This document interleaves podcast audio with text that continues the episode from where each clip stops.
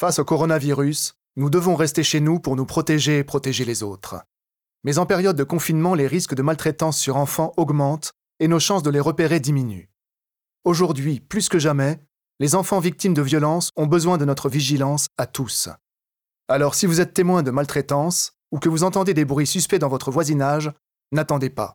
Dans le doute, appelez le 119 ou signalez-le sur allo119.gouv.fr. Ceci est un message du gouvernement.